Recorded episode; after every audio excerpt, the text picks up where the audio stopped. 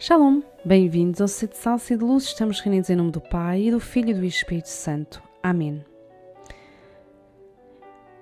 Na última meditação falávamos do que, do que é não invocar o nome de Deus em vão, de respeitar o nome de Deus, respeitar as coisas santas, de como é importante o nome, de que o nome fala da intimidade, fala da pessoa, da sua dignidade.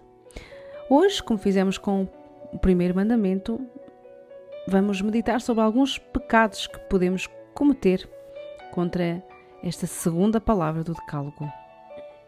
Então, este mandamento proíbe-nos o abuso do nome de Deus, ou seja, o uso inconveniente, desrespeitoso do nome de Deus, de Jesus Cristo, da Virgem Maria e de todos os santos. Como, por exemplo, fazer piadas sobre eles, piadas com os nomes sagrados, usá-los indevidamente na literatura ou na arte. Este mandamento também nos alerta para as promessas feitas a outras pessoas em nome de Deus. Ai, eu juro-te por Deus. O que é que Deus tem a ver com as nossas juras, não é? Ou com as nossas promessas? Então, essas promessas feitas em nome de Deus comprometem a honra, a fidelidade e a autoridade divina. Estamos a pôr Deus no meio dos nossos, das nossas promessas e ele não tem nada a ver com isso. É? Uh, e tudo o que é promessa, por exemplo, feita a Deus, bom, ela tem que ser respeitada, tem que ser cumprida. É porque ser-lhes infiel é abusar do nome de Deus e fazer até de Deus um mentiroso. Ou, por exemplo, quando dizemos a alguém, ah, eu prometo em nome de Deus fazer-te isto ou aquilo. Bom, se não o fazemos, Deus é que fica mal visto, é que passa por mentiroso. E também precisamos estar atentos ao, ao, que prometemos a Deus. Por exemplo, prometer fazer uma peregrinação de centenas de quilómetros a pé, se não se tem condições físicas, não é lá muito prudente.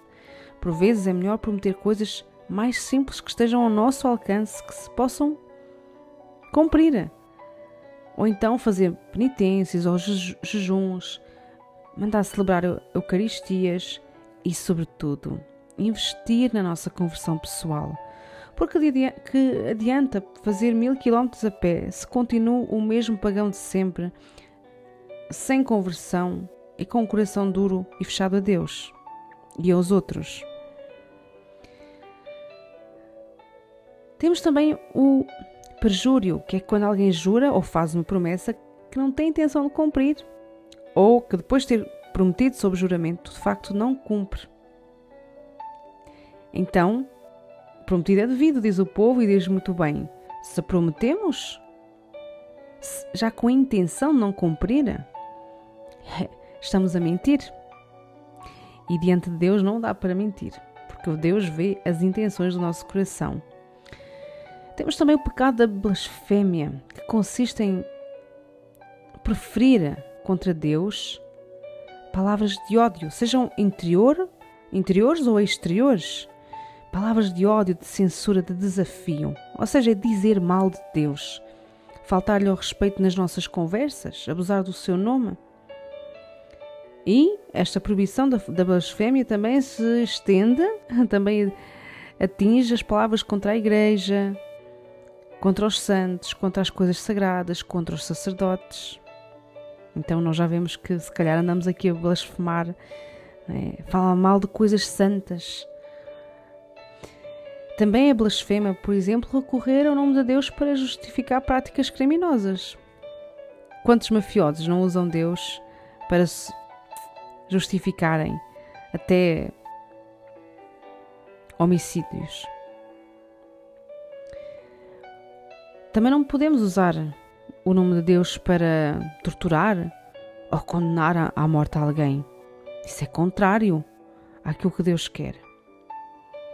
Então, o abuso do nome de Deus para cometer um crime leva-nos a rejeitar a religião, a rejeitar a fé. Além destes, também temos as juras que invocam o nome de Deus e que são uma falta né, de respeito para com o Senhor. Não têm intenção da blasfémia, mas invocam o nome do Senhor, não o respeitam jurar falso, não é? Jurar falso, fazer um, um juramento, é tomar Deus como testemunha do que se está a afirmar, do que se está a dizer. É? E o que é que Deus tem a ver com os nossos negócios e mentiras? Nada. O próprio Senhor Jesus Cristo vai dizer que a vossa resposta seja sim, sim, não, não. Como precisamos aprender estas duas respostas, sim ou não, sem andar aqui a tentar fazer negócios no meio.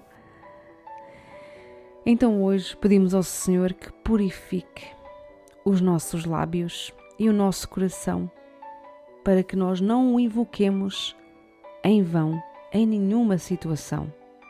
E tenhamos também a coragem de corrigir aqueles que o fazem. Do Salmo 68 Louvai a Deus, cantai salmos ao seu nome, abri caminho àquele que cavalga sobre as nuvens. O seu nome é Senhor, exultai na sua presença. Bendito seja o Senhor dia após dia.